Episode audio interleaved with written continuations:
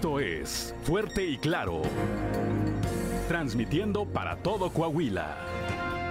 Fuerte y Claro. Las noticias como son. Con Juan de León y Claudia Olinda Morán.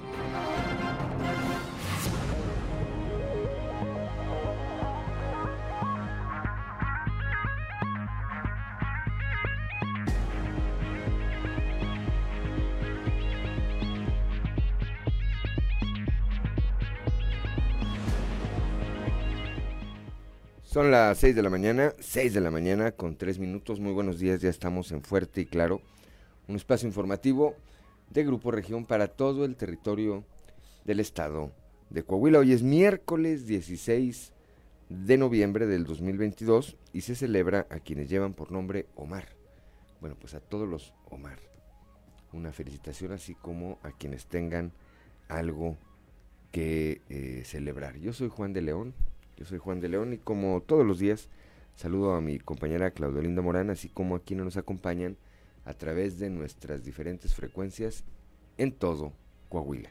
Claudia, muy buenos días. Muy buenos días, Juan, y por supuesto muy buenos días a quienes nos acompañan a través de nuestras diferentes frecuencias de Grupo Región en todo el territorio del estado, por región 91.3 Saltillo en la región sureste, por región 91.1 en la región centro, carbonífera, desierto y cinco manantiales, por región 103.5 en la región laguna de Coahuila y de Durango, por región 97.9 en la región norte de Coahuila y sur de Texas, y más al norte aún, por región 91.5 en región Acuña, Jiménez y del Río, Texas.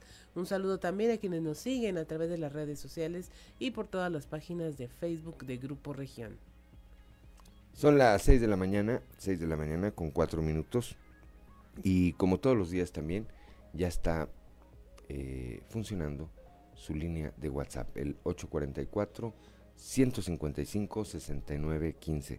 Esta línea es para uso de usted, es para que usted se comunique con nosotros o a través de nosotros. Repito el número 844 155 69 69 15. 6 de la mañana con 5 minutos. Claudia, una mañana fresca de nueva cuenta. Así es, a esta hora de la mañana la temperatura en Saltillo 6 grados, Monclova 7, Piedras Negras 7 grados, Torreón 9, en general Cepeda hay 3 grados, Arteaga 6, en Ciudad Acuña 7 grados, en Derramadero al sur de Saltillo hay 2 grados, Musquis, San Juan de Sabina, San Buenaventura y Cuatro Ciénegas registran 7 grados centígrados, Parras de la Fuente 6 y Ramos Arispe 5 grados. Pero si quiere conocer a detalle el pronóstico del tiempo, vamos con Angélica Acosta.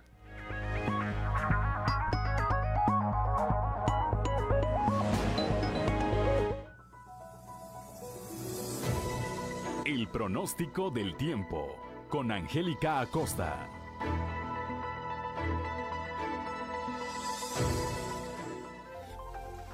Tal amigos, amigas? ¿Cómo están? Muy buenos días. Estoy lista para darte los detalles del clima. Mi nombre es Angélica Acosta. Pon atención para Saltillo el día de hoy. Se espera una temperatura máxima de 18 grados centígrados y mínima de 5. Durante el día vamos a tener periodo de nubes y sol. Se va a sentir algo fresco por la noche, un cielo parcialmente nublado y la probabilidad de precipitación 25%. Toma tus precauciones. Nos vamos hasta Monclova de igual manera.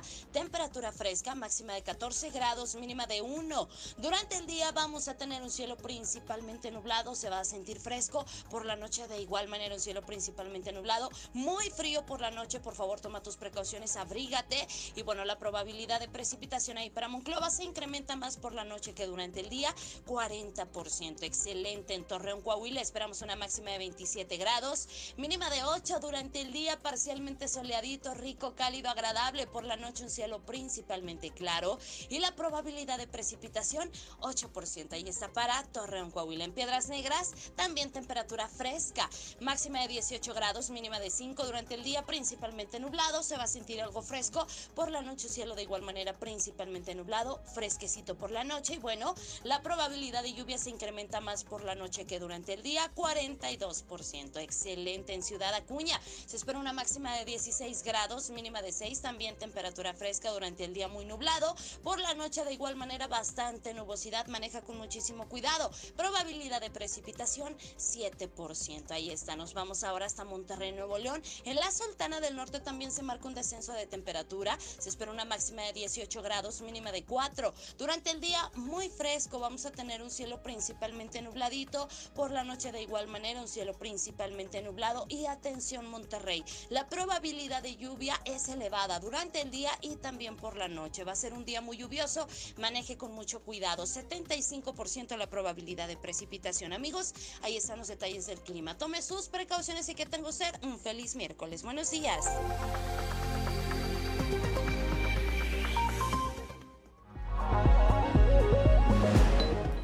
Son las 6 de la mañana, 6 de la mañana con 8 minutos, gracias a nuestra compañera Angélica Costa. Y vamos ahora con el padre Josué García y su cápsula Dios ama. Diócesis de Saltillo, presbítero Josué García. Dios ama. ¿Qué tal, queridos hermanos? Continuamos con eh, el comentario a la oración del Padre Nuestro. Nos encontramos todavía con aquella petición en donde le decimos a Dios, danos hoy el pan de cada día. Hablábamos en nuestra anterior cápsula acerca de la Eucaristía y hoy toca hablar acerca del pan de la palabra, que sin duda alguna pues es un pan singular, un pan propio de todo aquel que se dice discípulo del Señor Jesús ya lo diría Moisés allá en el libro del Deuteronomio, capítulo 8, versículo 3, y también lo diría el propio Jesús en el Evangelio de Mateo 4, eh, versículo 4. No solo de pan vive el hombre, sino también de toda palabra que sale de la boca de Dios. Bueno, pues tratándose de la palabra de Dios, lo importante no es comer mucho, sino aprender a digerirla de hecho, inclusive han existido personas a lo largo de la historia de la iglesia que han tratado de hacer esto posible. Por ejemplo, un hombre, un joven más bien de 26 años, que participaba de la Eucaristía en la capilla de Santa María de los Ángeles, llamado Francisco, de repente escucha en el Evangelio de ese día el envío que Jesús hace a sus discípulos gratis recibieron este eh, ministerio, este don, ejérzanlo por lo tanto gratis. No lleven ni pan, no lleven ni plata, ni dinero en el bolsillo, ni dos túnicas, etcétera. Cuando Francisco de Asís escucha esta frase, dice, esto es lo que siempre he querido hacer y esto es lo que voy a hacer en lo íntimo de mi corazón. Bueno, pues desde entonces Francisco de Asís dedicó toda su vida a hacer realidad esta frase del Evangelio. Así debería de ser siempre. La escritura no contiene frases hechas, sino frases por hacer, palabra por hacer. ¿De qué me sirve a mí eh, memorizarme dos, tres, cuatro, diez o toda la Biblia si no se lleva a la vida cotidiana? Bueno, eso exige leer la Biblia como discípulos y no como eruditos curiosos, acostumbrarnos a escucharla en un silencio meditativo. Y sin duda alguna, allí también Dios nos está dando el pan de cada día. Diócesis de Saltillo.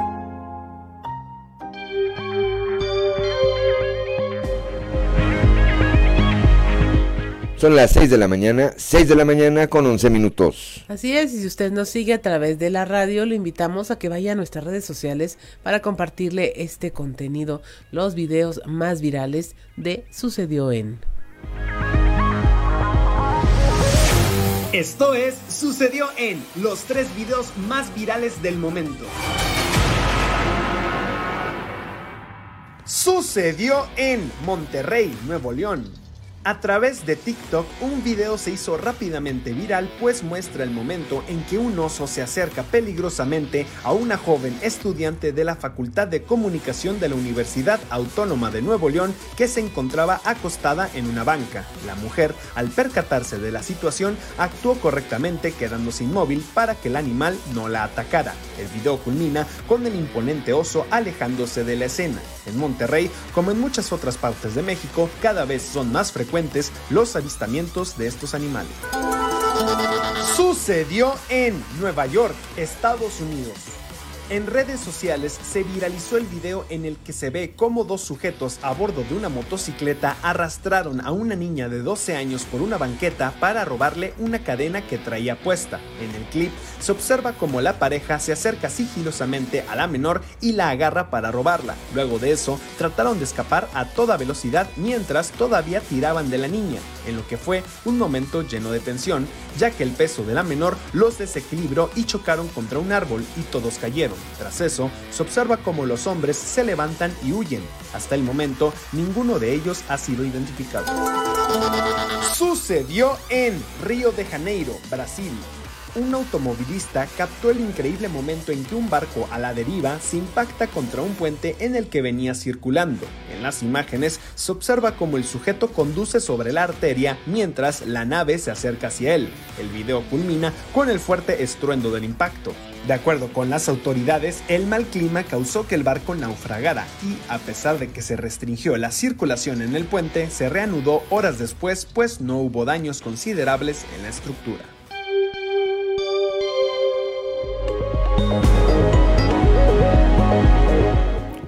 Son las 6 de la mañana, 6 de la mañana con 13 minutos. Vamos directamente a la información. La directora de la Policía Cibernética, Elsa Flores, alertó a la población para que no caigan en fraudes y estafas a través de las redes sociales y páginas web, especialmente durante esta temporada en que está comenzando el buen fin y en donde aparecen pues o seguramente aparecerán ofertas que están fuera de la realidad, pero que pues son tentadoras hacia nosotros como consumidores. Tengamos precauciones, escuchemos. Buen día, informando desde la ciudad de Saltillo, la directora de la Policía Cibernética, Elsa Flores, alertó a la población para que no caigan en fraudes y estafas a través de las redes sociales y páginas web durante el periodo del buen fin Asimismo, precisó que es más común que los internautas suelan caer en este tipo de delitos en apartados de venta como Marketplace en Facebook. A continuación, escucharemos la información. Ahorita el delito más común y del que me gustaría hablarles mucho eh, por lo que se viene del buen fin, las compras por, en las redes, ¿no? En, en internet. Las compras en las redes son eh, ahorita un caso que estamos viendo muy fuerte por los fraudes y las extorsiones. Un fraude y una extorsión tienen una diferencia muy grande desde el momento en que nosotros damos acceso a una red pública. Eh, le solicitamos a la ciudadanía que en todo dominio que quiera entrar tenga una red segura, que toda la página a la que ellos intenten entrar tenga una terminación o un inicio de HTTPS dos puntos diagonal diagonal y están entrando una página segura de compras. Si ya tienen el acceso en medio de su teléfono por la aplicación, solamente que manejen los pagos con dinámicos, con números dinámicos desde su banca móvil o vayan y hagan los depósitos a los centros comerciales, a los centros de conveniencia. Para no dar de alta tarjetas. Para no dar de alta tarjetas ni números de cuenta. Lo comentaba hace rato, jamás un banco va a, va a hablar para pedir números que no debe. Lo ha mencionado mucho en televisión, en radio. Ellos lo tienen que manejar porque es su campaña de seguridad y así es. Agradezco la intervención y deseo que tengan un excelente día. Son las 6 de la mañana con 16 minutos. La Comisión Estatal de Vivienda tiene registradas al menos 33 mil propiedades en situación irregular, por lo que ya tiene una campaña para que la gente se acerque a hacer los trámites necesarios y obtener la escritura de su patrimonio. La información con nuestro compañero Néstor González. Compañeros, muy buenos días, me da mucho gusto saludarlos. Quiero informarles que el director de la Comisión Estatal de Vivienda, Ricardo Aguirre, señaló que existen en el estado 33 mil viviendas en situación irregular, es decir, que no cuentan con las escrituras de su propiedad o bien que tienen adeudos en los créditos que otorgó la Comisión Estatal de Vivienda. Esto es lo que dijo Ricardo Aguirre todo lo que es el proceso de cierre de lo que son los programas de regularización de, viviendas que son de la Comisión de Vivienda. Es decir, CERTUR, el Estado, escritura a dos entes, a todos los que son privados y a los que viven en un predio o una casa de la Comisión de Vivienda o el Instituto Estatal de la Vivienda o Tierra y Esperanza hace muchos años. Entonces tenemos dos programas, uno de legalización patrimonial que paga a la gente 5 mil pesos, con eso puede escriturar su casa y otro que es el de te echamos la mano, que con una, si es una persona de más de 60 años, el gobernador nos ha instruido a hacerle un 50% en su valor de su vivienda y si tiene menos de 60 años, el 30% de descuento. Hay alrededor de un rezago de alrededor de 33 mil viviendas y terrenos en Coahuila en estas características. Había aproximadamente entre 55 y 60 mil, ya hemos reducido bastante este rezago. Así las cosas, señaló que solo es cuestión de que la gente se acerque y se informe para regularizar esa situación y le den seguridad a su patrimonio. Muy buenos días, regresamos con ustedes. Son las 6 eh, de la mañana, 6 de la mañana con 18 minutos. Vamos ahora al norte, al norte del estado con eh, Laura Estrada el eh, presidente del Comité Municipal del PRI en Acuña, Juan Carlos Lerma, señala que eh, pues los hospitales de especialidades del IMSS y el ISTE pues están prácticamente inservibles. ¿Qué tal amigos de Fuerte y Claro? Los saluda Laura Estrada desde Ciudad Acuña para informarles que como partido levantamos la voz ante la falta de medicamentos y un sistema de salud que afecta a la economía y el bienestar de las familias, señaló Juan Carlos Mendoza Lerma, presidente del Comité Municipal del Partido Revolucionario Institucional, quien dijo que en el trabajo diario en territorio son cada vez más frecuentes las gestiones de apoyo para cirugías, medicamentos y consultas de especialidad de derechohabientes del IMSS y del Lo que evidencia las falsas promesas del gobierno federal de Morena que prometía un sistema de salud eficiente. Calificó de cascarón el Hospital de Especialidades número 92 del IMSS en Acuña, que no es resolutivo en cuanto a cirugías y medicamentos, muchos de los cuales tienen que ser comprados por el propio paciente, el cual se ve obligado a atenderse de manera particular pese a ser derecho derechohabiente.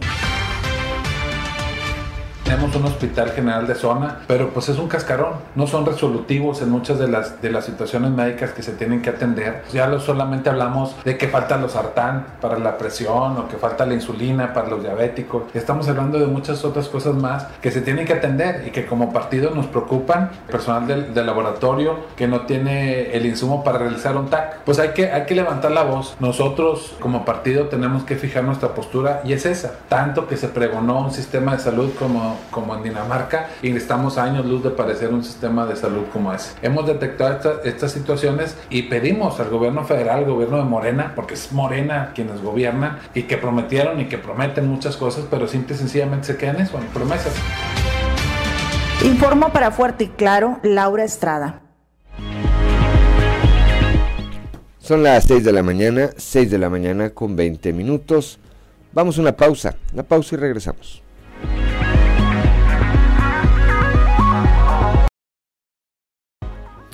Son las 6 de la mañana, 6 de la mañana con 25 minutos para que nos acompañen a través de la frecuencia modulada. Claudio Linda Morán, que escuchábamos? Escuchábamos a Belinda con El baile del sapito, una canción que pues fue tema de la telenovela Cómplices al Rescate en 2002. Pues yo creo que con eso se, se lanzó prácticamente a la fama, ¿verdad? Con Así es. Con la que se dio a conocer Belinda. En 2002 2002 y aunque a mitad de la telenovela la cambiaron por Daniela Luján. Bueno, para que vean. ¿Y dónde está Daniela Luján ahora? ¿Quién sabe? Y Belinda, pues ahí anda.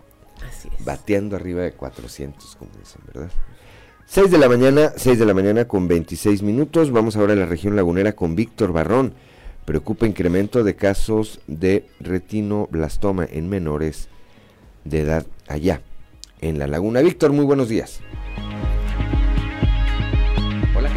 De Grupo Región, muy buen día en temas de la comarca lagunera.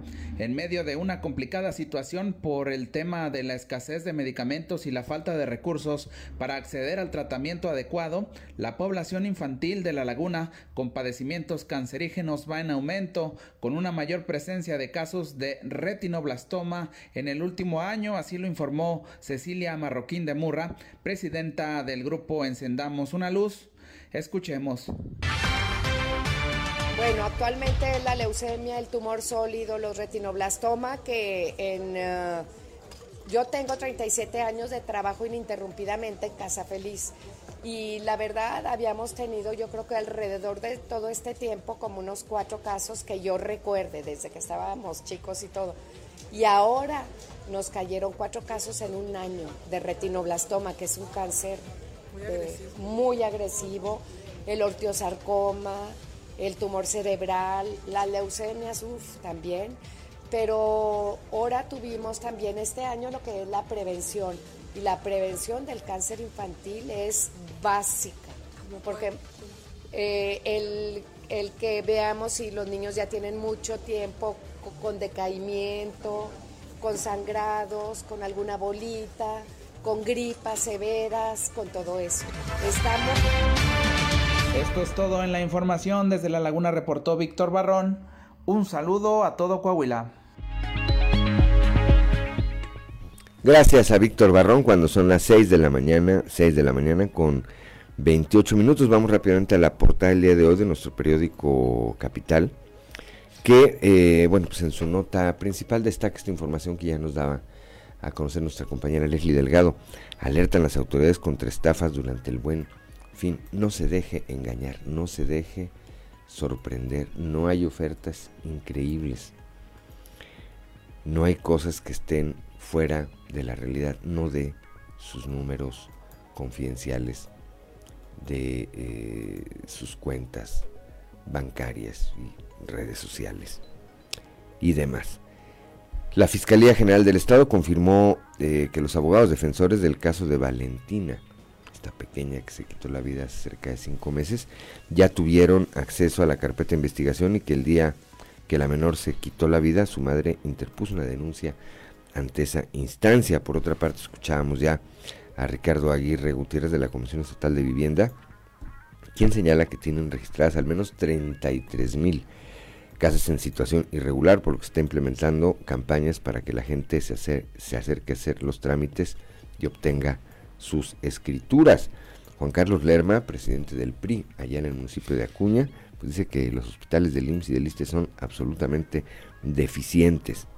No está por ningún lado ese modelo de salud de Dinamarca que prometió el presidente López Obrador en 2018. Aquí en la capital eh, del estado, el alcalde José María Frausto Siller destacó que para su administración es prioridad apoyar a las mujeres emprendedoras, por lo que recientemente se hizo entrega de 120 microcréditos grupales solidarios con un total de 1.500 beneficiarias. Hoy más que nunca dijo, las mujeres de Saltillo tienen el apoyo de los gobiernos municipal y estatal para que se desarrollen y crezcan. Ayer en eh, aquí en Saltillo, el gobernador Miguel Riquelme, acompañado del alcalde José María Ferzuller, entregaron escrituras, escrituras, eh, por aquí traía yo, 470 escrituras entregaron a igual número de familias que, bueno, pues hoy tienen la certeza de su patrimonio. En Monclova, el alcalde Mario Dávila eh, llamó, llamó a trabajar unidos por Coahuila. Ahí llamó la atención, por cierto, el eh, trato que tuvo con el secretario de Inclusión y Desarrollo Social, Manolo Jiménez, le dijo, estamos para trabajar. Y Manolo le contestó en el mismo, en el mismo sentido. Reconoció Mario Dávila además el eh, trabajo que ha hecho el gobernador Miguel Riquelme. Dijo, no es uno de los gobernadores mejor evaluados, dijo, es el gobernador mejor evaluado que hay en el país. Son las 6 de la mañana, 6 de la mañana con 31 minutos. Vamos ahora a nuestra columna en los pasillos.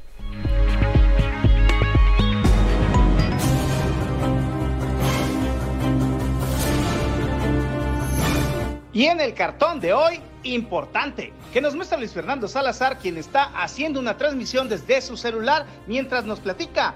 El INE no desaparece, solo cambia su nombre y seguirá siendo un órgano autónomo al servicio de nuestro partido. Al margen de firmas y formalidades, un hecho es ya la alianza entre el PRI y el PAN rumbo al 2023 y las señales son claras. Ayer el alcalde de Monclova, Mario Dávila, de forma muy clara le dijo al secretario de Inclusión y Desarrollo Social, Manolo Jiménez, que estaban para trabajar juntos y el exalcalde de Saltillo respondió en el mismo tono. Además, por supuesto, del reconocimiento público que hizo el médico a la labor del gobernador Miguel Riquelme al frente de la administración estatal. Aún hay más. Por la capital del estado anduvo el exdirigente nacional del Blanquiazul, exdiputado federal y expresidente del Congreso local, Marcelo Torres Cofiño, quien no solo ve viable la alianza, sino hasta el gobierno de coalición, tema en el que trabaja por ahora en Durango, en donde es delegado de su partido. Torres, por cierto, adoptó ya la frase de echados para adelante que tanto usa Manolo Jiménez y de cara al futuro no le hace el feo a competir electoralmente en el 2023 e incluso a ocupar un cargo en un gabinete de coalición a partir de diciembre del 23, lo que su partido le diga o con lo que la militancia se encapriche. Esta cosa es real, hijo. Y siguen llegando inversiones para Coahuila y con ello más fuentes de empleo. Ayer, en el marco de la entrega de 470 escrituras para habitantes de cinco colonias de Saltillo, el gobernador Miguel Riquelme Solís anticipó que la semana entrante hará el anuncio de una importante inversión para la entidad que los logros de estos cinco años han permitido construir un círculo virtuoso entre sociedad y gobierno. Por cierto, el próximo 30 de noviembre, el gobernador presentará su quinto informe de gobierno. Los que parece comienzan a ver que en la próxima elección en el estado podrían necesitar ayuda son los de Morena, y es que la diputada Lisbeth Ogazón hizo un llamado a las autoridades de su partido para que se acerquen con el dirigente de la UDC, Lenín Pérez, y busquen una alianza. Dijo que aunque Pérez ya comentó que irá como candidato de la UDC, no ve ningún problema que su dirigencia lo busque para hacer una alianza con Morena, ya que el registro como candidato será hasta el año próximo. Por eso nadie se sienta con nosotros en el recreo. Los diputados que integran Comisión de Energías y Minas del Congreso del Estado, junto con el secretario de Infraestructura del Estado, Miguel Ángel Algara, viajaron la semana pasada a Chihuahua para sostener una reunión con diputados de ese Congreso y avanzar en la concreción de una conexión carretera con la que se busca detonar la minería, el turismo y el comercio se adelantó que la próxima reunión se estaría realizando en la capital coahuilense el próximo año, en la que estarían presentes la gobernadora de Chihuahua, Maru Campos, y el gobernador Miguel Ángel Riquelme Solís. Vaya, ah, eso explica muchas cosas.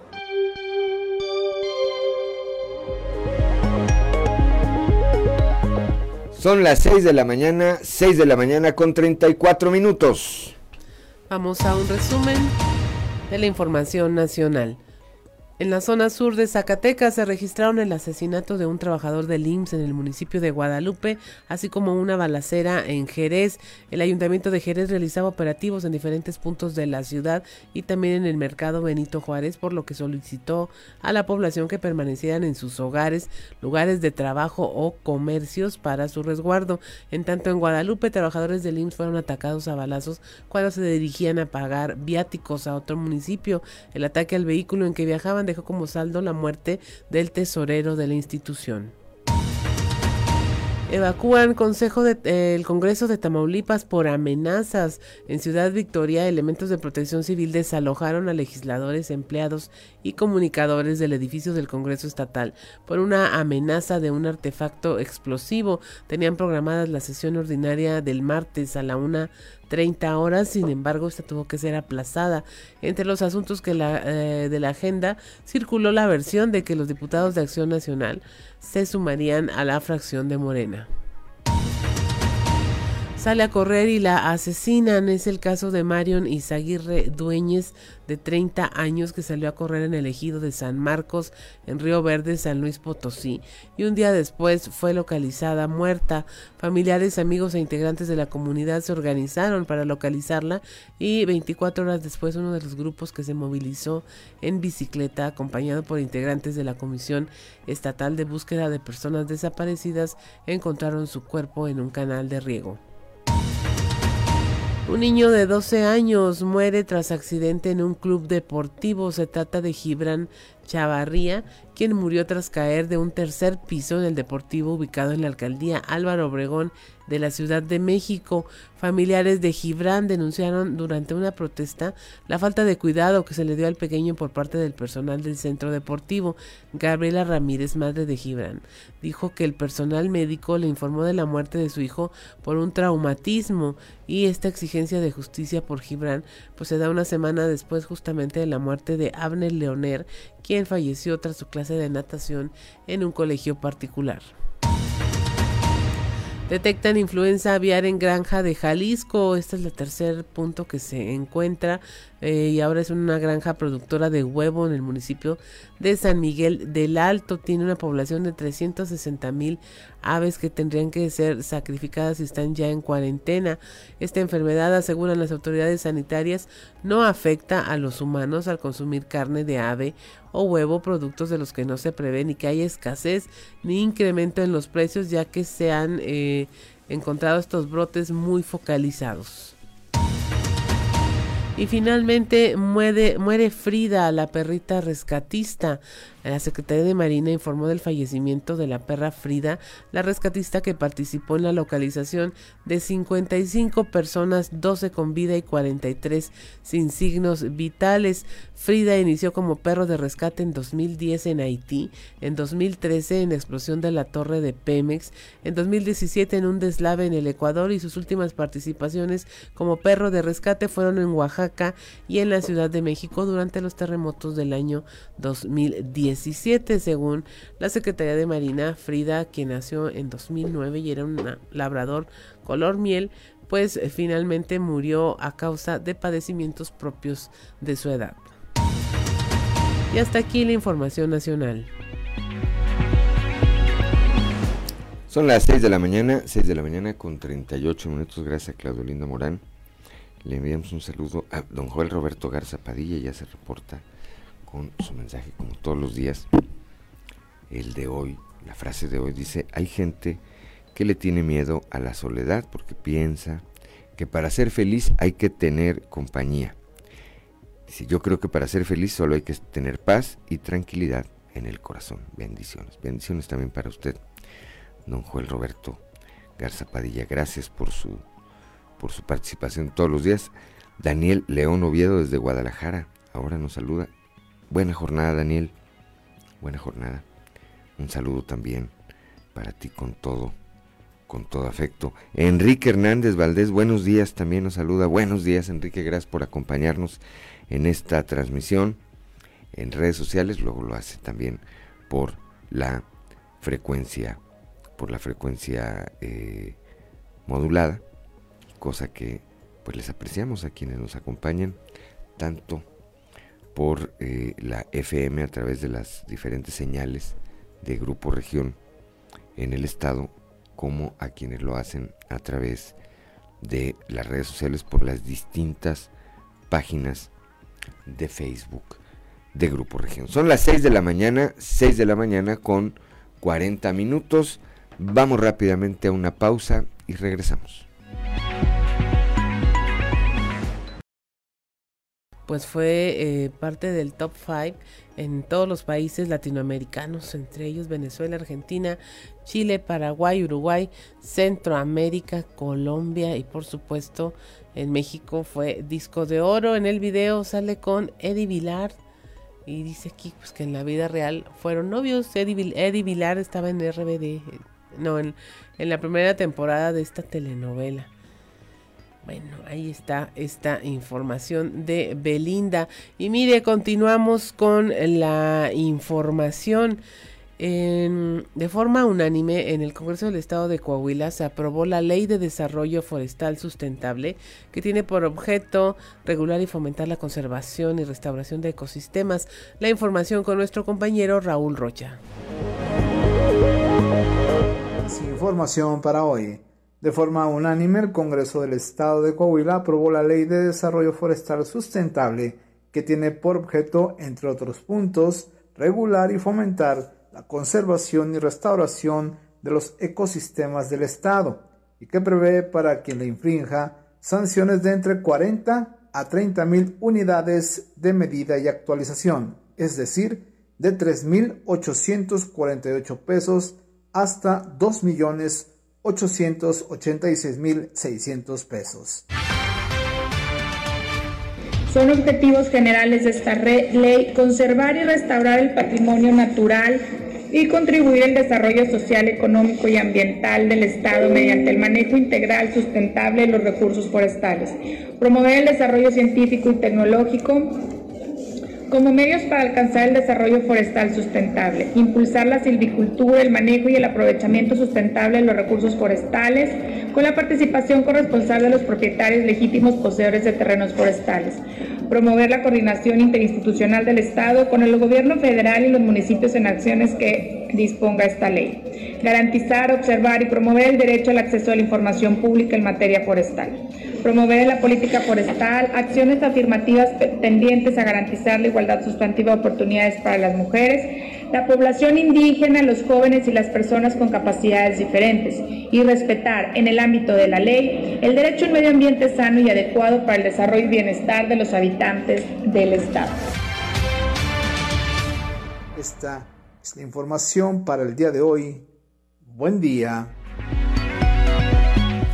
6 de la mañana con 49 minutos desde allá, desde la región carbonífera, nuestro compañero Moisés Santiago nos reporta cómo la federación se olvidó de nueva, de nueva cuenta del el campo con este recorte presupuestal.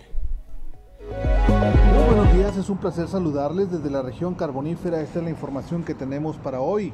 Al señalar que sigue el recorte presupuestal de la Federación hacia el Estado de Coahuila, Israel Hernández Morales, dirigente de la Confederación Nacional Campesina, indicó que el sector campesino volvió a quedarse en el olvido del presupuesto federal. Esto es lo que comentó al respecto. Esta, última semana se anunció lo del presupuesto y vemos cómo otra vez el sector, el sector agrario no se vio beneficiado con ningún tipo de apoyo. Estamos muy abandonados en el campo y por eso es que, que platicando con los compañeros estamos haciendo unión para volver a luchar por lo que tanto nos pertenece. Debemos de saber que en esta región carbonífera, como su nombre lo lleva, no nada más el carbón es una de las fuentes eh, que más genera, sino también es el campo, los animales, la siembra, porque de la tierra es, nosotros podemos también sacar mucho provecho.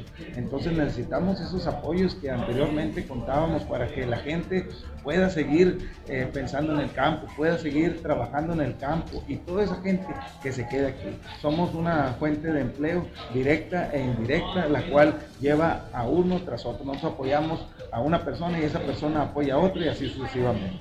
¿Qué programas son los que se han retirado que, recuerdas que ya no existen? Bueno, tenía lo que era el lo que es programa y Procampo, que ahorita ya no están. Esta es la información que tenemos para todos ustedes desde la región carbonífera para Grupo Región Informa, su amigo y servidor Moisés Santiago. Que tengan un excelente día. 6 de la mañana con 51 minutos. Los recortes presupuestales que está haciendo la federación también aplican para los municipios donde está eh, eh, trabajando y administrando Morena. Esto lo advierte el secretario de Desarrollo e Inclusión Social, Manolo Jiménez. La información con nuestra compañera Guadalupe Pérez. Muy buenos días, saludos desde la región centro. Manolo Jiménez, secretario de Desarrollo e Inclusión Social, precisó que se seguirá trabajando esto previo al cierre del año y por supuesto en el marco del 2023, que será un año electoral. También comentó que lamentablemente se sigue trabajando con recortes presupuestales en donde está afectando a toda la sociedad, en especial a las administraciones municipales y que bueno, también ha llegado a afectar a aquellas que son morenistas venido viendo recortes muy, muy fuertes, permanentes. Pues me tocó ser alcalde tres años y los tres años, eh, en los tres años no recibimos ni un, ni un solo peso extraordinario, ¿no? sino pues lo que marcaba el manual y tantarán. Y, a final de cuentas estos recortes afectan a la gente, o sea, la gente que nos está viendo, que nos está escuchando, eh, a ellos es a quienes les afecta. ¿Por qué? Porque si llegara recurso federal, pues en vez de aventarnos aquí este, eh, ocho cuadras, pues hubiéramos hecho dos.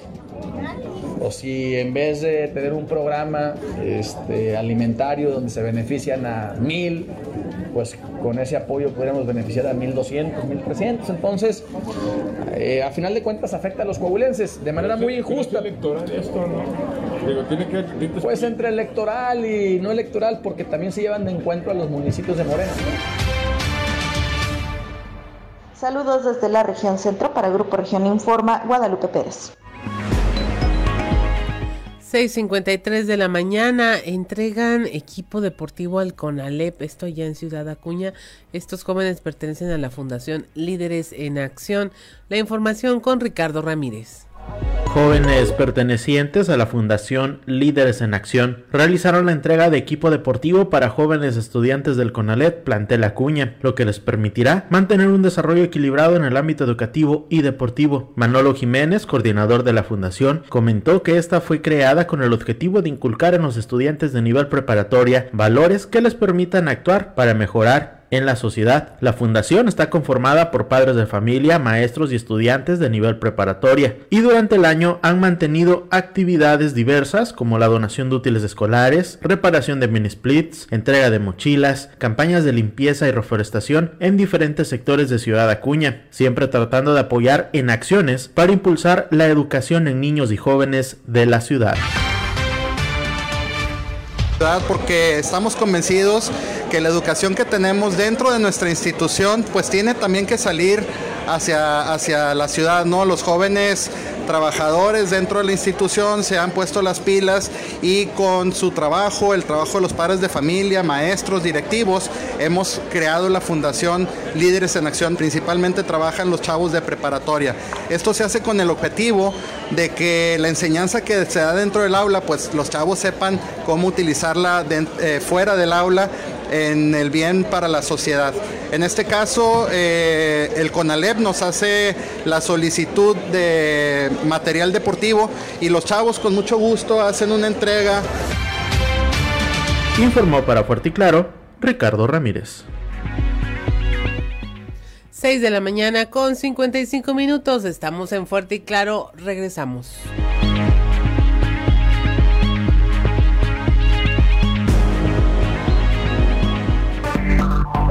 Enseguida regresamos con Fuerte y Claro. Las 7 de la mañana, 7 de la mañana en punto para que nos acompañen a través de la frecuencia modulada que escuchábamos Claudelina Morán. Escuchábamos a Belinda con Boba Niña Nice, un éxito de los años 2000, pero que eh, recién en febrero de este año relanzó a través de su canal de YouTube con mucho éxito. Muy bien. 7 de la mañana, 7 de la mañana en punto. Y vamos ahora a esta sección denominada Siempre hay un tuit. En los deportes como en la política siempre hay ganadores y perdedores. Los que son derrotados pueden apelar, sí, existen instancias para ello, pero más allá de su enfado, sus jugadores y aficionados deben entender que un mal resultado es probable. Bueno, pues atendiendo a esta analogía, parece ser que es imposible para el presidente López Obrador aceptar una derrota. Lo hemos visto desde la elección presidencial de 2006 y la volvimos a ver ayer cuando afirmó que buscaría una forma de ver cómo se pueden hacer las modificaciones que quiere en el INE y en el Poder Legislativo sin necesidad de la aprobación de las dos terceras partes de este último. Y es que definitivamente su terquedad no tiene límite ¿Dónde quedó el López Obrador que afirmaba en spots y en redes sociales que al margen de la ley nada y por encima de la ley nadie? ¿Quién sabe? Lo que sí es que la constitución es clara, señor presidente. Modificaciones constitucionales deben ser aprobadas por la mayoría calificada de ambas cámaras y ratificadas por la mayoría absoluta en los congresos locales. No hay peros, no hay excepciones.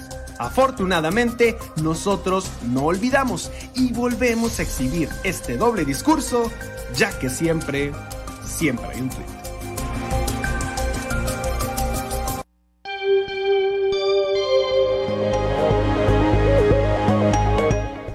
Siete de la mañana, siete de la mañana con dos minutos.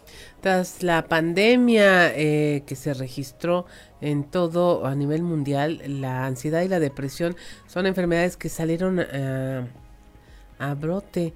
Esto lo declaró Julio Garibaldi, eh, director del Hospital Salvador Chavarría. La información con nuestra compañera Norma Ramírez desde Piedras Negras. Tras el proceso de la pandemia en la sociedad, debido al encierro y en falta de socialización aunado a la presencia del COVID-19, vino a trastocar el psico de algunas personas, provocando en ellas depresión y ansiedad, enfermedades que han incrementado el número de consultas de salud mental en el Hospital Salvador Chavarría, declaró así su director Julio Garibaldi Zapatero. Sí, sí se ha incrementado, no es tan importante, pero eh, el hecho de estar confinados durante mucho tiempo, eh, la diferencia en el trato, eh, las oportunidades económicas generaron mucha ansiedad y alteraciones en el estado de ánimo de las personas.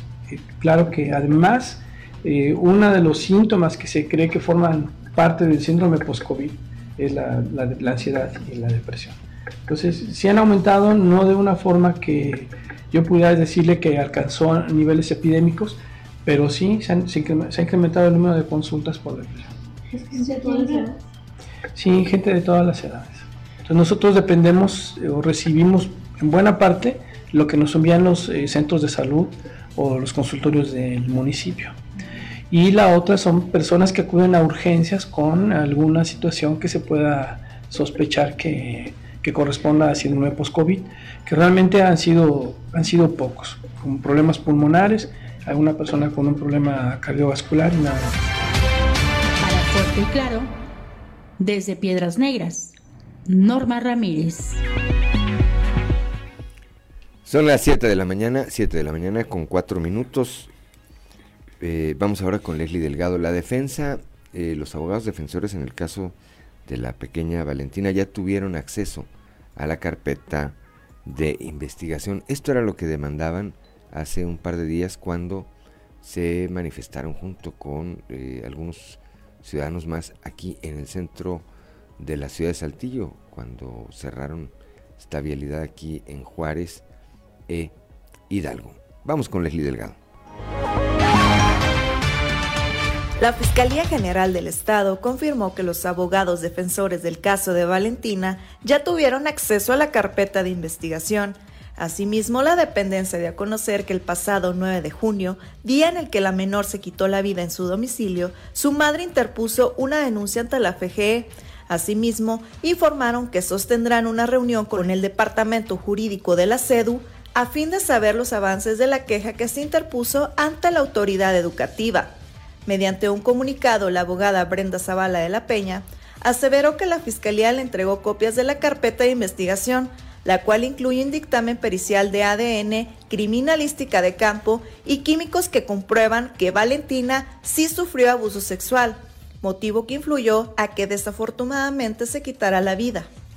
No obstante, el escrito menciona que se está integrando la carpeta de pruebas que incluye la declaración de testigos con el objetivo de solicitar una segunda vinculación a proceso por abuso sexual en contra de Gerardo N., el subdirector de la Escuela Primaria Urbano Flores de Saltillo, señalado como presunto responsable. Finalmente, la FGE también se encuentra investigando el teléfono celular de la menor, ya que los abogados defensores manifestaron que este aparato presuntamente había sido manipulado por el área de homicidios, por lo que al ser una prueba importante, se confirmará o deslindará esta situación de la cual se percató la madre de la menor, informó para Grupo Región Leslie Delgado. Son las 7 de la mañana con 7 minutos. Continuamos con la información.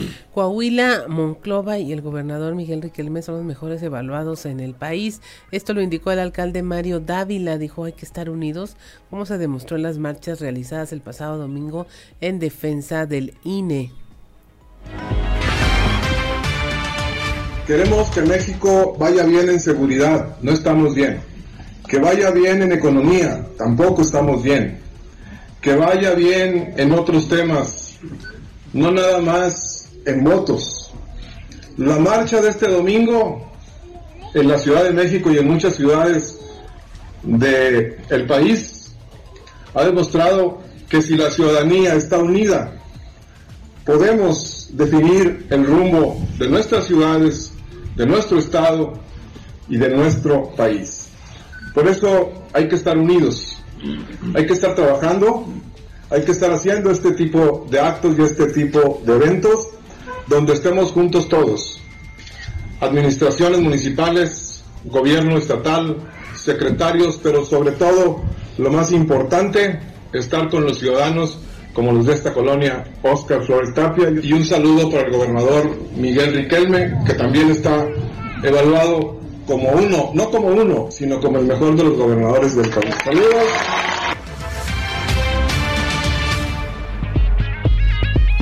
Son las 7 de la mañana, 7 de la mañana con 8 minutos. Diputados coahuilenses visitaron hace unos días a sus homólogos del Congreso local de Chihuahua. Esto a fin de evaluar la conexión de estos estados a través de una carretera, por lo que se prevé una próxima reunión entre la gobernadora de Chihuahua y el gobernador de Coahuila. Escuchemos a la diputada local Yolanda Elizondo Maltos.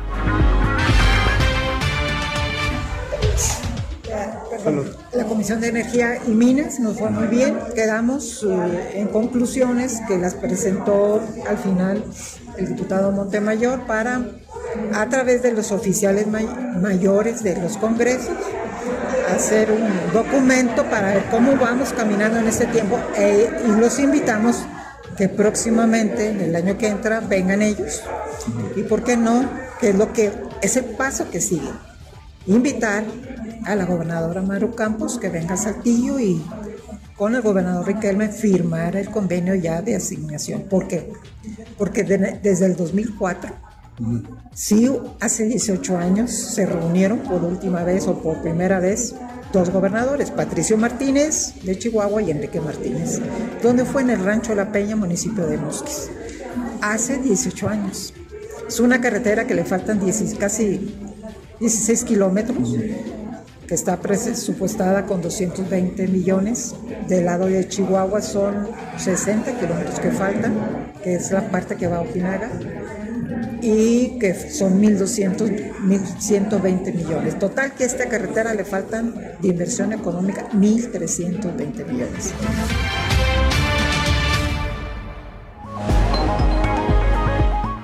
Son las 7 de la mañana con 10 minutos. Ya es momento de nuestra conversación del día de hoy y vamos a tener en, en la línea, o ya, ya tenemos en la línea, al profesor Cristian Martínez González, Cristian González. Él, bueno, lo conoce usted desde los tiempos de la pandemia porque realizó una de estas acciones que fue una de las historias más eh, sorprendentes durante esa época y donde pues los maestros salieron al quite para lograr que los estudiantes siguieran eh, llevando sus clases. Profesor Cristian González, muy buenos días, un gusto saludarte. Hola, hola, hola amigos, muy buenos días. Un abrazo desde, desde San Pedro Coahuila, a nuestra capital ahí de Saltillo, y pues muy agradecido nuevamente por este, por este bonito espacio. Cuéntanos, ¿qué andan haciendo por estos días? Bueno, este, queremos eh, presentarles un nuevo proyecto que traemos ya después de toda la, la revolución en pandemia. Pues como ya saben, regresamos a las escuelas y muchas de estas escuelas este, quedaron muy dañadas, muy, muy dañadas. Y decidí emprender un proyecto que se llama Enchulamos tu escuela. Un proyecto que nace en mi institución, en la José Santos Valdés, dirigido Lequeitio, allá en Francisco Madero, en busca de una certificación gracias a Dios, después de varios, de dos años, porque uno lo perdimos, se nos da, se nos da esta certificación donde empezamos a trabajar en toda la infraestructura, este, pintarla, remodelarla, y nos ganamos la nos ganamos la certificación. Entonces después de ahí yo dije pues, qué sigue eh, gracias a Dios tengo el apoyo de, muchas personas de, Estados Unidos de la República Mexicana que me apoyan eh, con recursos económicos muchos poquitos y los voy juntando. Y este proyecto lo saco de mi escuela y lo llevo a diferentes partes a diferentes instituciones donde me dedico a, trabajar a, remodelarlas pintarlas cableo eléctrico y de la mano, de la mano hoy en día del secretario Manolo Jiménez, de su familia, que acá con nosotros en mi escuela, desde antes de la pandemia, eh, confió en esto y, e hizo una gran inversión, casi lleva 130 mil pesos en mi escuela. Y pues quiero, eh, siempre he dicho que el agradecimiento es el recuerdo del corazón y ahora quiero seguir apoyando. Y de la mano de ellos, del municipio de aquí de San Pedro, pues andamos dándole ganas y, ayudando a las escuelitas de, de preescolar, primaria, secundaria, acá en la laguna. Así es, una labor importante, maestro, porque pues en el regreso a clases sí hubo un gran porcentaje de escuelas que ya no tenían las condiciones necesarias para atender a los alumnos. ¿Cómo viste tú este regreso a clases? Eh, ya se está recuperando, sabemos que ya están cambiando algunas cosas, ya va a poder haber reprobados en las escuelas y que todo esto pues impacta indudablemente en la población escolar. Sí, sí, sí, o sea, sabemos que eh, yo siempre dije que a esta pandemia había que tenerle respeto no, no, no debíamos tenerle miedo y por eso que salimos a, la, a las calles, salimos a los ejidos y, y tratamos de llevar ese aprendizaje. Obvio que necesitaba ayuda, o sea, no puedo solo. Eh, este proyecto sabemos perfectamente que va a ser muy difícil que llegue el, apoyo desde Saltillo hacia nuestras comunidades. Entonces lo que yo trato de hacer es apoyar, decirle, ¿sabes qué? Gobierno del Estado, ¿sabes qué? Municipio, Secretaría, pues aquí estamos, aquí estamos para echar una mano eh, con todas estas personas, con la sociedad civil, que me dan recurso, le digo, yo te ayudo con algo, eh, tú me ayudas con algo, y pues es lo que pasó cuando me, me, mandan de la oficina, llamar de la oficina del secretario Manolo, me dicen, profe, ¿en qué te ayudamos? Bueno, pues vamos a hacer esto, y aparte el mensaje, el mensaje para los niños, padres de familia, sociedad, es de que no les dejemos todo al gobierno, al municipio, que tengan esa iniciativa los alumnos de decir, bueno, yo puedo, necesito ayuda, pero de la mano y juntos podemos hacer grandes cosas. Me da mucho gusto, la verdad, que ya podamos reprobar, porque había muchos niños que estaban con esa idea y que estaban en su zona de confort. Y es lo que trato también hoy en día de, fortalecer. ¿sí? el proyecto Enchulamos tu Escuela no nada más es en infraestructura, es en poder llevar un dispositivo celular, poder este, eh, ayudarle a, los papás, a, los niños. Eh, eh, en este caso llevo mochilas, llevo computadoras, llevo celulares, que sigo reparando, porque siempre he dicho que la tecnología no podemos dejarla atrás. Si la tecnología llegó, sé que no, que en la escuela no hay internet, sí hay internet, sí se puede. Eh, es difícil, pero lo estamos logrando poco a poco. Así es, justamente era lo que te quería preguntar, ¿qué necesidades fueron las que se detectaron con el regreso a clases? Y, porque muchas de ellas pues eran cosas de infraestructura, bombas que a lo mejor ya no servían, un cableado eléctrico que ya no estaba o no funcionaba, pero tú viste un poco más allá también de lo que tenía que ser ya en el ámbito académico y de construcción personal de los estudiantes. Sí, sí, sí, todo. En, cuestión de los estudiantes, el, hay por ahí la comprensión lectora es la que nos falla mucho. Están en una zona eh, donde todavía no, no se comprende la lectura y pues estamos trabajando en ello. Hoy en día los consejos técnicos están basados en eso, ¿sí? En la, comprensión, en que los niños aprenden a leer. Hoy en día también eh, todas estas mm, anomalías de, violencia que estamos sufriendo, pues por lo mismo, a lo mejor eh, son consecuencias de tragos de esta pandemia pero podemos salir adelante, podemos salir adelante, estamos trabajando en ello. Eh, empecé en julio, en las vacaciones de julio empecé con este proyecto ya fuera de mi escuela, ya de la mano de, del, proyecto de Mejora Coahuila que me, que me gusta bastante, eh, por lo que es el significado. Y sí dejar claro que, que no es responsabilidad de, ellos, el proyecto es mío, yo lo trabajo, lo trabajo por las tardes, sábados, domingos, nadie me paga, no, no tengo ningún sueldo ni de ellos ni del municipio, eh, mi familia me apoya, de hecho mi equipo de trabajo son mis hijos, mi esposa, que también ahí me ayudan a, trabajar, eh, me, los alumnos y, y todo el que se quiera subir este barco, bienvenido, bienvenido porque de eso se trata, ¿no? Eh, juntos, juntos podemos lograr grandes cosas y muy agradecido con, el secretario Manolo, con su familia, con las autoridades educativas que voltearon a ver este bonito proyecto y que estamos para para ayudarles desde acá. Son las 7 de la mañana, 7 de la mañana con 17 minutos. Estamos platicando con el profesor Cristian González, con el que hemos venido platicando ya desde hace mucho tiempo atrás en diversos proyectos eh, innovadores. Maestro, le saluda Juan de León, como siempre, con el gusto, con el gusto de platicar con usted. Y en este, en este sentido, de esto a lo que se refiere usted, que está trabajando solo, que no recibe un sueldo, ¿cómo lo puede contactar más gente para contribuir a esto que está usted haciendo en las instituciones eh, educativas?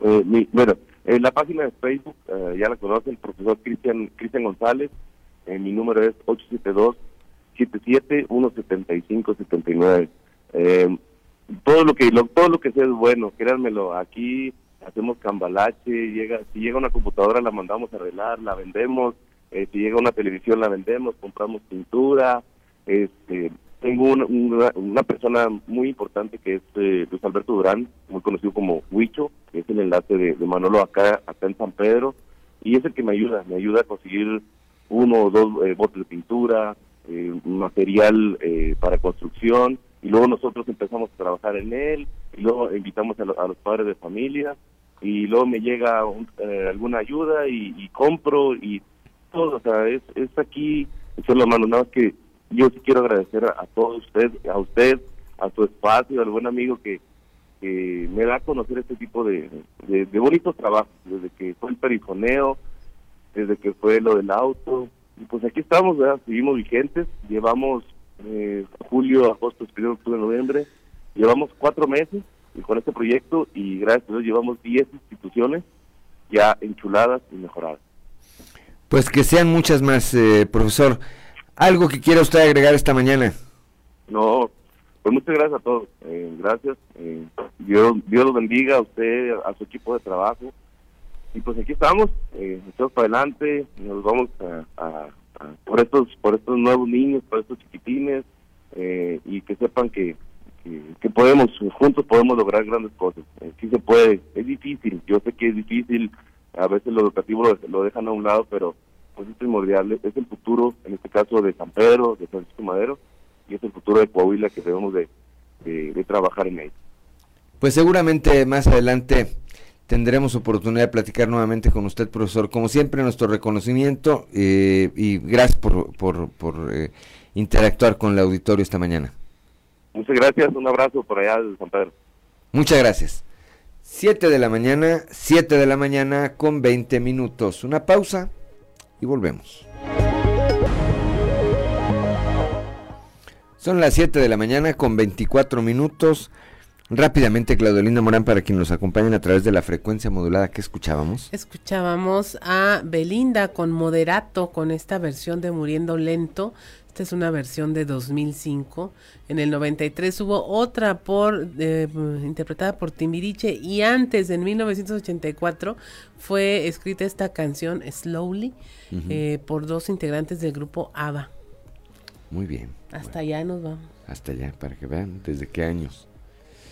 7 de la mañana con 25 minutos. Vamos ahora con Toño Zamora desde la capital del acero. Toño, muy buenos días. Buenos días, Juan. Buenos días a, las personas que nos interesan a esta hora.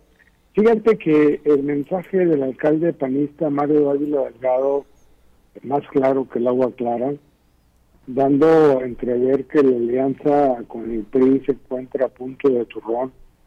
Lo anterior sucedió, Juan, durante la entrega de pavimentaciones del programa Mejorando Algo por el secretario de Inclusión y Desarrollo Social, Manuel Jiménez Salinas. Trabajando en equipo y a partir de aquí, recalcó Mario Ávila, se pueden hacer muchas cosas en conjunto, uniendo esfuerzos. Eh, el trabajando en equipo y a partir de aquí yo creo que fue también una jugada de sería enviar de, de tres bandas para que la gente entienda de que de que aunque no es Inés por ahí mero es y, y la respuesta de, Manolo Jiménez fue en el mismo sentido al señalar que con hechos es como, como la entrega de pavimentaciones, entre otra obra pública, es cuando la ciudadanía se entera del trabajo que se realiza en beneficio de la gente. No se vale prometer el sol y las estrellas. Con hechos reales es como la gente cree en sus gobiernos, recalcó eh, el secretario de Inclusión en la colonia Oscar Flores Tapia, lugar donde ocurrió el evento. ¿Cómo ves, Juan? Sí, creo que es muy claro que al margen de que haya una firma o de que haya una foto, la alianza ya, eh, pues ya se respira, Toño. Eh, eh, todavía no estamos en los tiempos electorales, pero en estos momentos en que una administración estatal que es emanada del PRI trabaja de manera tan coordinada con el municipio de Monclova, que ahora gobierna el PAN, y que me parece es el municipio más grande que gobierna en el estado, pues eh, la seña, la señal, la señal, la señal es que van a trabajar coordinados en esto y en lo que sea, Toño. Sí, definitivamente, definitivamente. Por otro lado, en Sabinas hay, un grupo de, personas a quienes se les conoce como los malquerientes. ¿Por qué los malquerientes? Porque no se quieren ni solos.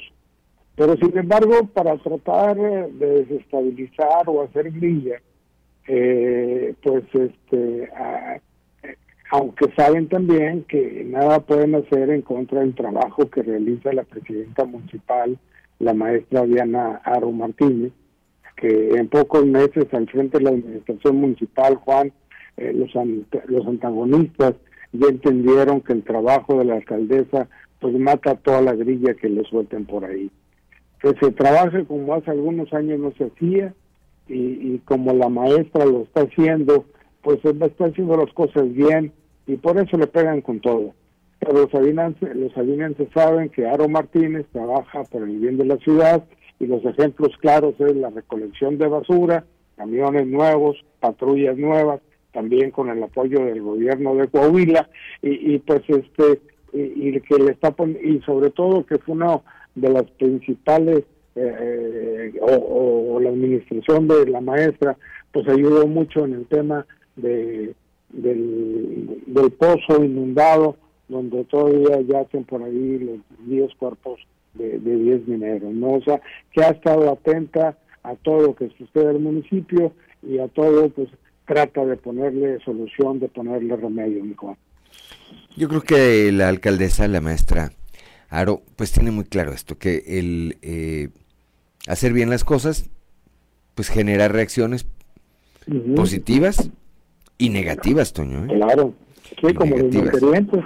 Ahí tienes a los malquerientes. Los malquerientes. Luego, luego un día nos platicas uno por uno quiénes son esos malquerientes. ¿eh? Me gusta la idea. ¿Eh? Bueno, pues gracias como siempre, mi querido Toño. Hasta mañana. Hasta, mañana. Son las 7 de la mañana, 7 de la mañana con 30 minutos. Claudio Linda Morán. Continuamos con la información. Ya se presentaron eh, los anteproyectos de ley de ingresos para el 2023 por parte de los municipios en el Congreso del Estado para ser aprobados por los diputados. 11 de estas propuestas incluyeron nuevos impuestos, pero estos van a ser rechazados si no están bien fundamentados. Esto lo adelantó la diputada coordinadora de la Comisión de Hacienda, Guadalupe Ollervides. Sí hay municipios que ingresaron nuevos, nuevos ingresos, nuevas multas o nuevos impuestos donde eh, la comisión ha tomado el criterio de que tiene que tener una exposición de motivos muy fuerte, muy clara para que exista. Tiene que ser un tema coyuntural y créanme que la mayoría de estos nuevos impuestos han sido rechazados con los criterios que hemos tomado la comisión. ¿Qué municipios están buscando más? Puedo decirles que de todo Coahuila hay 11 municipios que están haciendo propuestas de nuevos ingresos o nuevos impuestos y en este sentido eh, de todas las regiones. Les puedo ir asegurando que, que no van a pasar si no tienen una exposición concreta y en la mayoría no lo han tenido. ¿Ciudad Puña uno de ellos? No. Son las 7 de la mañana, 7 de la mañana con 31 minutos en el marco de la inauguración del concurso mundial de Bélgica celebrado en el municipio de Parras de la Fuente, la secretaria de Turismo en Coahuila, la profesora Susana Ramos Ramos, señaló que es la seguridad del Estado lo que le ha permitido que se celebren eventos internacionales como este. ¿Qué le comentan las personas que vienen de otros países, de otros estados, respecto a ese tema, el de la seguridad aquí en Coahuila? ¿Se sienten a gusto? La verdad es que ahorita platicando con los jueces que vienen, pues ellos se sienten tranquilos, se sienten a gusto de estar en un estado seguro en donde pueden viajar por carreteras seguras, carreteras vigiladas, en donde pueden pasear por la noche. Ellos buscan mucho este tema de la seguridad y además no solamente eso, tenemos una eh, gran gastronomía, tenemos una gastronomía exquisita, tenemos eh, fortalezas como nuestra eh, riqueza paleontológica, nuestra riqueza enológica y mucho que ofrecer para los visitantes extranjeros. Tenemos servicios de calidad también, que eso nos permite estar preparados y gente profesional que nos permite estar preparados para poder recibir turismo nacional e internacional. Son las 7 de la mañana con 33 minutos. De nueva cuenta se reportaron las ventas, eh, compraventas engañosas de autos a través de Facebook. Esto lo informó el delegado de la Fiscalía, Rodrigo Chaires, quien exhortó a tomar precauciones al momento de hacer una transacción de este tipo. Ya se habían registrado algunos casos que siguen bajo investigación en donde resultaron involucradas tres personas foráneas. Recientemente se tuvo un reporte de una persona eh, que no verifica la identidad del comprador, que la forma de pago pues, no es la más adecuada, no es dinero en efectivo, no es una transacción bancaria que puedan verificar y los desposeen de su vehículo. Entonces es muy difícil después la recuperación del vehículo. De nuevo sería el exhorto a las personas de que tengan esta precaución, de que eviten realizar transacciones sobre todo en fin de semana, de que recaben la identidad de quien les está comprando y de que las operaciones, pues sobre todo, se consulten ante una autoridad. El tema sigue siendo el mismo. Eh, personas que van y ofertan por el vehículo hacen una transacción bancaria que después cancelan. Ocurre sobre todo los fines de semana y hay que estar muy alerta sobre esto. Aquí hay que ser escéptico, esta es la recomendación a las personas. Son las 7 de la mañana, 7 de la mañana con 34 minutos en atención a la necesidad de capacitación sobre un fenómeno como es el trauma complejo en la población infantil. El sistema DIF municipal de Torreón, el Instituto Resilia y un grupo de empresas socialmente responsables de la región Laguna anunciaron la próxima realización del curso taller Apego Seguro y Caja de Arena. Escuchemos a Laura López Willy, presidenta del Instituto Resilia en Torreón. Bueno, bastante comunicación con algunas eh, asociaciones de aquí de La Laguna que trabajan con niños y nosotros hablamos con ellas para ver qué es lo que necesitan para poder ayudar más, porque los psicólogos o los cuidadores aquí a veces, obviamente aquí en, en nuestra región hay mil gente que quiere ayudar, y hay muchas asociaciones que trabajan muy bien, tanto de gobierno como de sociedad civil, pero les faltan herramientas. Muchos de ellos no saben cómo tratar el trauma complejo. Es un trauma tan profundo y tan complicado, tan complicado así como dice esa palabra, que no tienen las herramientas para trabajarlo. Entonces, por eso trajimos eh, esta formación en febrero, que era específicamente para tratar trauma complejo relacionado también con abuso sexual, porque es alarmante el tema del, abuso sexual en nuestra región. O sea, ya no hablamos de todo México, sino en nuestra región, digo, que es por donde hay que empezar. Entonces, eso es como que lo que usamos nosotros como de termómetro para ver, a ver, esto se está necesitando, entonces vamos a traerlo. Tenemos un vínculo muy importante con el Instituto Español de Resiliencia, que tiene gente súper brillante trabajando ahí y que nos han ayudado mucho a la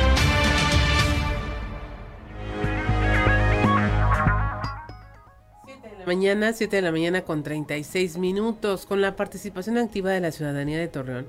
El martes se hizo entrega de más de 20 mil tapas de plástico reunidas por medio del llamado tapatón. Esto para obtener recursos para el tratamiento de niños y jóvenes con cáncer que son atendidos en la llamada Casa Feliz. Este volumen de material se logró con la colocación de 20 contenedores en distintos puntos de la ciudad y se espera aumentar a 100 el número de depósitos en el próximo mes. Esto lo señaló la directora de Medio Ambiente, Susana Estens de la Garza. Tapatón del día de hoy, estamos hablando del Día Estatal de Reciclaje, entonces este, para celebrar esta fecha quisimos hacer esta actividad del tapatón. Son cerca de 30 mil tapitas que por ahí este, se lograron conseguir y con eh, la dirección de, la juventud, con los muchachos, ellos nos apoyaron, se hizo todo este trabajo y este, pues aquí está, mi querido Torreón. ¿Qué uso o finalidad se le da a estos materiales? Pues ese para el programa de Casa Feliz, justamente, porque todas estas tapitas se utilizan para, para la venta de las mismas, es un commodity, el plástico se recicla, se vende, tiene un mercado y entonces este, estos recursos, este dinero se utilizan para la compra de medicamentos para los niños con cáncer de Casa Feliz. ¿Cómo andamos en Torreón con el tema de la separación de los residuos para rescatar todo este tipo de materiales? Yo creo que andamos bajo, pudiéramos hacer mucho mejor trabajo en el tema de la separación. Es un tema individual que tendríamos que estar atendiendo de mejor manera. Son las 7 de la mañana, 7 de la mañana con 38 minutos después de haberse restringido labores a 25 empresas mineras, esto ya en la región carbonífera. Tras una serie de revisiones por parte de la Secretaría del Trabajo, se autorizaron permisos para seguir operando tras cumplir con los puntos señalados por parte de los inspectores. Bogar Montemayor Garza, presidente de la Unión Mexicana de Productores de Carbón, dice lo siguiente.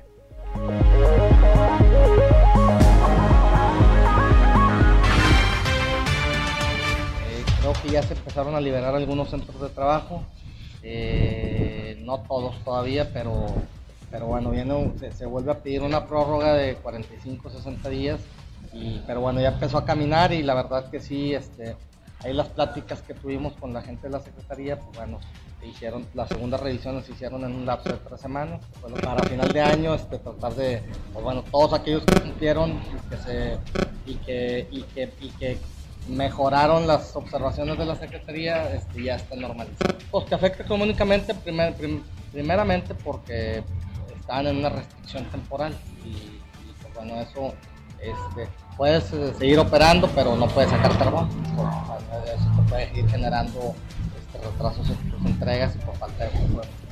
¿Cuántas empresas estaban en esta situación? Eran 21 y 4, eran en total de 25 empresas de 52 que tienen. Sé que algunas ya se quedaron liberadas, nosotros no tenemos la información de la Secretaría, sin embargo, este, sé que ya algunas ya quedaron liberadas.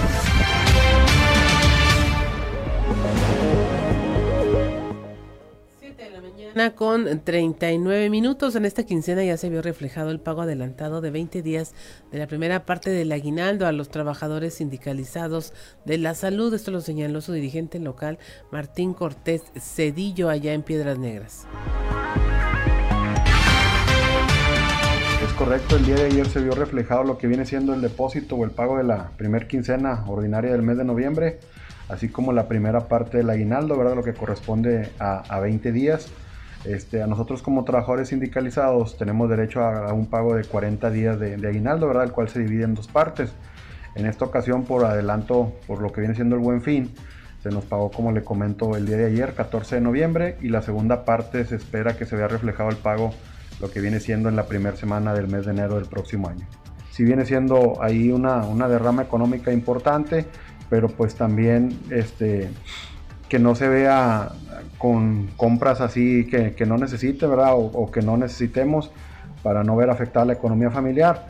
Este, en la segunda quincena de, de noviembre se va a ver reflejado lo que viene siendo el pago de la quincena ordinaria.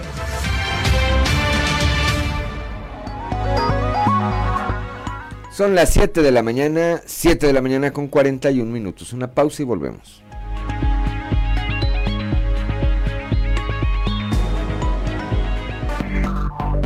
Enseguida regresamos con Fuerte y Claro. Son las 7 de la mañana, 7 de la mañana con 46 minutos. Continuamos con la información. allá en eh, Piedras Negras continúa la verificación sanitaria en productos lácteos. Escuchemos a Ernesto Morales, coordinador de regulación y fomento sanitario. El personal adscrito aquí al Departamento de Regulación Sanitaria este, realiza actividades este, de manera permanente durante todo el año eh, referente a lo que es la vigilancia sanitaria.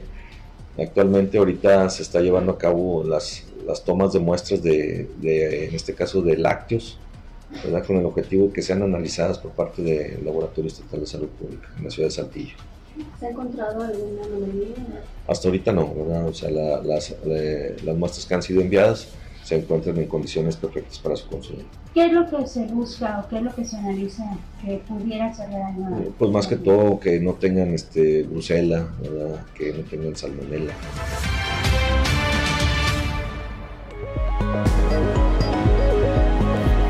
Son las 7 de la mañana con 47 minutos. Entregó el gobernador Miguel Riquelme eh, 470 escrituras más a las familias coahuilenses. Esto en un evento que se realizó aquí en Saltillo y donde pues se mostró la voluntad del gobierno para poder mejorar las condiciones de vida de miles de familias. El mandatario estatal mencionó que 470 familias regresan a sus casas ya con las escrituras en mano, al tiempo de señalar que se vive en un estado donde hay un círculo virtuoso de trabajo entre sociedad y gobierno. Hay empleo, seguridad, paz, tranquilidad y certidumbre jurídica y por eso se puede llegar a ese momento de entregar las escrituras, porque esta certidumbre jurídica y el Estado de Derecho lo da el Poder Judicial, el Poder Legislativo y los notarios, así como los cabildos, reconoció.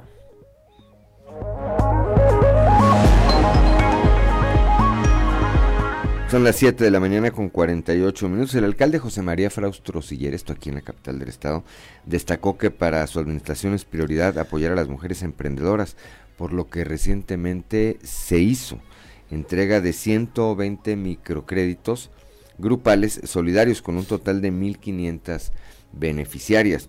Hoy más que nunca, dijo Chema Fraustro, las mujeres de Saltillo tienen el apoyo del gobierno municipal y del gobernador Miguel Riquelme, para que se desarrollen y crezcan.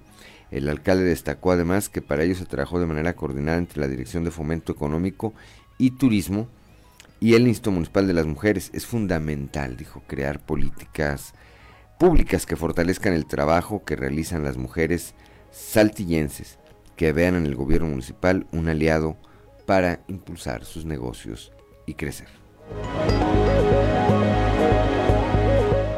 7 de la mañana con 49 minutos. Nos vamos a más información. Nos vamos a este que es de interés para todos. Salud Municipal pide no llevar a la escuela a los estudiantes que tengan problemas respiratorios, por lo que llaman a que ante cualquier síntoma de problema respiratorio que llegara a presentarse en las infancias, pues no se les lleve a la escuela. Esto en voz del director de Salud Municipal, Luis Alfonso Carrillo una recomendación muy especial. Toda persona que tenga un signo respiratorio, por favor tome las medidas de aislamiento por sí misma. Es decir, si usted tiene un niño que está estornudando, que está tosiendo, no lo envíe a la escuela ese día o dos días, porque tiene el peligro de contagiar a los compañeros. Si uno tiene alguna enfermedad respiratoria, repórtesela a su jefe inmediato superior a ver qué medidas van a tomar porque ahora es la conciencia personal, son las iniciativas personales las que deben de hacer que nos cuidemos. Doctor. 7 de la mañana con 50 minutos. Es momento de irnos al mundo de los deportes con Noé Santoyo.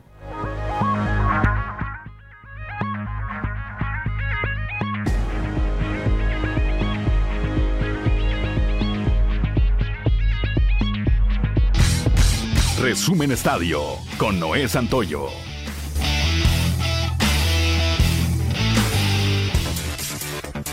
La selección nacional de México se enfrentará hoy a Suecia a las 13.30 horas en Girona, España, como parte de su preparación para la Copa del Mundo de Qatar 2022, siendo este su último examen antes de viajar a Medio Oriente para el torneo más importante del fútbol internacional y donde México estará buscando romper la barrera y acceder de una vez por todas al quinto partido. El choque ante los suecos, que se disputará en la cancha del Estadio Municipal Montilivi, será un grato examen para que el tricolor pueda comenzar a medir sus armas para el debut mundialista contra Polonia el próximo 22 de noviembre. Este encuentro servirá para que Gerardo Tata Martino pruebe a Raúl Jiménez dentro del campo y empiece a tener minutos de cara al mundial. Jiménez no juega un partido oficial desde el pasado 30 de agosto. La idea es que Raúl pueda estar algunos minutos en el ataque frente a Suecia y así poder verlo en acción, tomando en cuenta que el cuerpo técnico se decidió por él y no por Santiago Jiménez, que está en más ritmo de juego. La llegada del estratega Diego Coca a Tigres para el próximo torneo es prácticamente un hecho y ante ello la esposa del timonel se adelantó al hacer el anuncio en sus redes sociales al felicitarlo y acompañar la publicación con el escudo de la Universidad Autónoma de Nuevo León. Diego Coca dejó a los rojinegros del Atlas al término del torneo Apertura 2022, luego de haber hecho historia al frente de este equipo al guiarlo al bicampeonato. Luka Doncic se convirtió en el MVP del partido entre los Mavericks y los Clippers, ya que el partido de este martes estuvo cardíaco hasta el final, pero con un triple faltando unos cuantos segundos, Dallas pudo tomar un respiro y festejar su triunfo 103 a 101. Los de Texas habían dominado la primera, pero se vieron en un final agónico en el que su candidato a MVP de la NBA sacó todo su conocimiento, tiró y resolvió el problema cuando el duelo estaba 98-99. Solo un punto tenía arriba los Mavericks. El balón suelto de Amari Rogers contra los Vaqueros de Dallas, su quinto de la temporada, no solo le costó su puesto como especialista en devoluciones de despeje, le costó su lugar en la plantilla de los empacadores de Green Bay. El equipo cortó a Amari Rogers un día después de no comprometerse sobre su estado como especialista en devoluciones de despeje.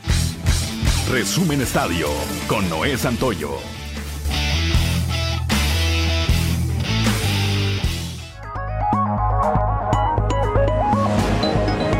Son las 7 de la mañana con 53 minutos. Antes de irnos, publica el día de hoy el periódico El Financiero una encuesta donde vienen pues eh, evaluados los posibles aspirantes a gobernador por los diferentes partidos.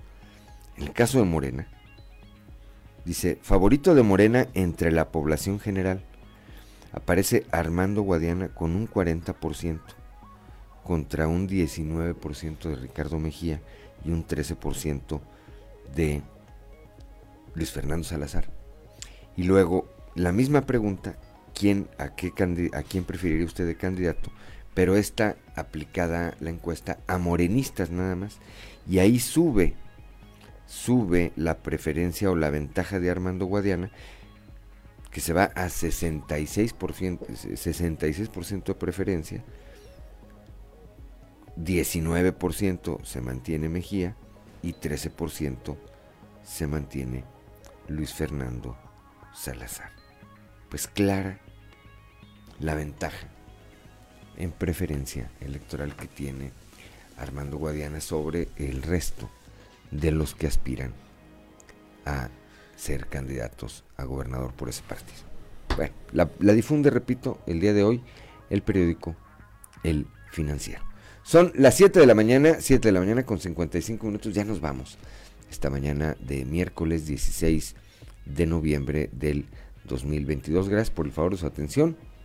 Gracias como siempre a Ricardo Guzmán en la producción, a Ricardo López en los controles, a Ociel Reyes y Cristian Rodríguez, Cristian Rodríguez y Ociel Reyes, que hacen posible la transmisión de este espacio a través de las redes sociales, a Claudio Linda Morán, como siempre, por su apoyo, su acompañamiento, su equilibrio, siempre el punto de vista de la mujer es fundamental para todo, para todo.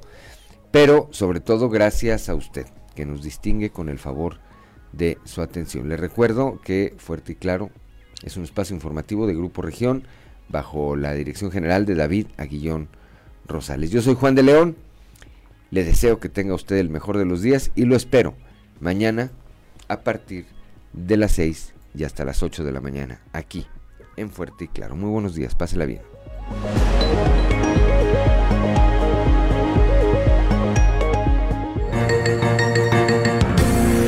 Escuchaste fuerte y claro las noticias como son, transmitiendo para todo Coahuila.